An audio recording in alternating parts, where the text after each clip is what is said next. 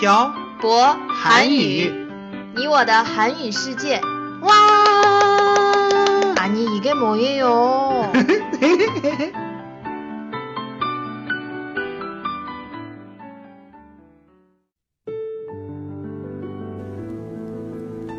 “跟朴博学韩语”，请在淘宝搜索店铺“朴博韩语”查看课程详情。欢迎大家一起来学习。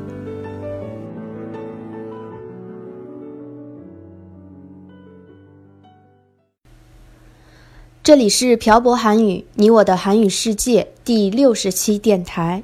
文字版可以在公众号“朴博韩语”上回复本期标题“欧洲行”获取。 안녕하세요. 빡빡 한국어의 셔보쌤이에요. 안녕하세요, 여러분. 빡빡 한국어의 연동쌤입니다. 연돈쌤 목소리 왜 이래요? 제가 모르겠어요. 목이 좀 많이 아프네요. 네, 그럼 오늘 좀, 네, 여러분 좀 이해해 주시기 바랍니다. 네. 음, 그러면은, 음. 이번에 음. 어떤 주제로 이야기를 해볼까요? 저희 둘이 이번 달에 유럽에 여행을 다녀왔잖아요. 음. 이탈리아하고 스위스하고 프랑스하고 독일 이렇게 4개국. 네, 그랬죠. 1년 늦은 신혼 여행을 다녀왔어요. 음, 이번 여행 어땠어요? 힘들긴 했지만 기억에 많이 남는 여행이었어요. 그럼 우리 이번에는 여행을 주제로 이야기해 보는 거 어때요? 네, 좋아요. 음. 태태 씨 이번에 저희는 패키지 여행으로 다른 사람들과 함께 갔었죠? 네, 그래서 개인 활동도 많이 못하고 음. 불편한 점도 많았어요. 패키지 여행의 장점은 뭘까요? 저희가 머리 아프게 여행 계획을 세우지 않아도 된다는 점? 음. 그럼 패키지 여행에 반대되는 말은 뭔지 알아요? 당연히 알고 있죠. 바로 자유여행이죠. 음. 어, 우리 자유 여행을 다녀온 적이 있었나요? 어, 이번처럼 이렇게 길게 다녀온 자유여행은 없었던 것 같네요. 이렇게 길게 다녀온 여행이 이번이 처음이에요. 음, 하긴 그렇네요. 태태 씨는 패키지 여행이 더 좋은 것 같아요? 아니면 자유 여행이 더 좋은 것 같아요? 저는 여행 계획을 잘 못 세워서 패키지 여행이 더 편한 것 같아요. 저도 여행 계획을 잘 못 세우지만 다음부터는 절대 패키지 여행은 안 가려고요. 왜요? 이동 기간도 너무 길고 불편해서요. 그럼 어떻게 해요? 연돈쌤이 여행 계획을 다 짤 거예요?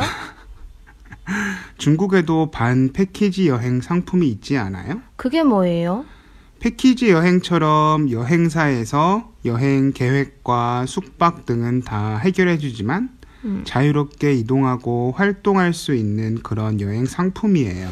아, 반 패키지. 음. 그거 중국에도 있어요. 우리 다음에는 반 패키지 상품으로 여행을 가요. 그거도 좋은 방법이네요.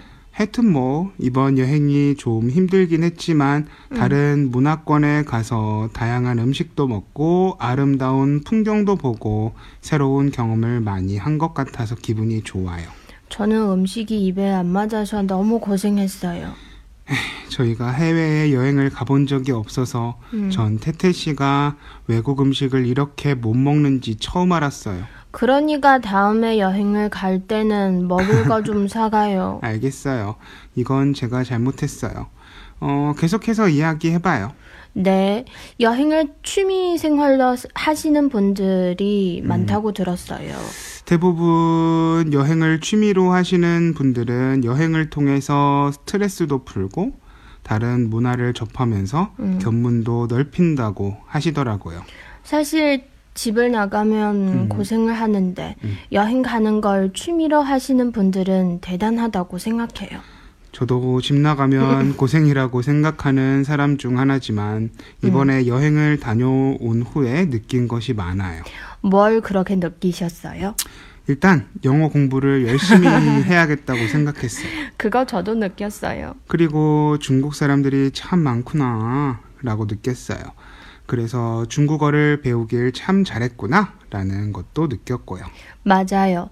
어딜 가나 다 중국 사람들이었어요. 음. 그래서 면세점에도 중국어로 물건을 사고요. 음, 그리고 다양한 문화와 음식들, 아름다운 풍경들, 음, 사진으로만 봤던 것들을 제가 실제로 경험하고 느꼈다는 것에 대해서 자부심도 생겨요. 특히 스위스가 너무 인상 깊어요. 음, 맞아요. 경치도 너무 예쁘고 공기도 좋았지만 음. 스위스에서는 물가가 너무 비싸서 맛있는 것을 많이 못 먹었던 것 같아요. 연돈쌤은 어딜 가나 잘 먹는 것 같아서 부러워요. 저는 여행을 가면 꼭 그곳의 음식을 먹어보려고 하는 스타일이라서요. 음, 태태 씨는 잘 못 먹는 것 같아서 마음이 아팠어요. 연돈쌤은 이번 여행에서 먹은 것 중에 뭐가 제일 맛있었어요? 저는 이탈리아에서 먹은 스파게티도 맛있었고, 음, 프랑스에서 먹은 소고기 스테이크도 맛있었어요. 저도 이탈리아에서 먹은 스파게티가 정말 맛있었어요. 양이 너무 많긴 했지만요. 저 지금도 먹고 싶어요. 사실 저도 먹고 싶어요. 역시 여행이 좀 힘들긴 해도 이렇게 기억에 남는 게 있고 추억으로 남길 수 있는 게 있어서 너무 좋은 것 같아요. 그래서 다른 분들도 여행을 좋아하시는 것 같네요. 음, 우리 다음 여행은 어디로 갈까요? 우리 패키지 여행에서 알게 된 부부하고 같이 태국에 가기로 했잖아요. 아, 참, 참, 참, 그랬었지? 음, 우리 태국에 갈 때는 자유 여행으로 가요. 그건 그 부부하고 이야기 좀 해보고요. 연돈쌤 태국에 가서 또 태국 음식 엄청 잘 먹는 거 아니에요? 그럴 수도 있고요. 아, 이탈리아에서 먹었던 스파게티가 너무 먹고 싶어요. 아, 그럼 우리 오늘은 스파게티 해 먹어요. 그럴까요? 어, 네. 물론 연동쌤이 해야 하는 거 알고 있죠? 아, 저도 태태 씨가 해주는 스파게티를 먹어보고 싶네요. 그건 생각 좀 해볼게요. 그럼 우리 스파게티 해 먹으러 가요. 네, 오늘 내용은 여기까지 해볼까요? 네, 오늘은 저희가 여행을 다녀온 후에 느꼈던 점을 중점적으로 이야기해 봤습니다. 사실 저는 여행을 그렇게 선호하는 편이 아니었는데, 이번에 여행을 다녀온 후에 또 다시 어, 가고 싶다고 느꼈어요.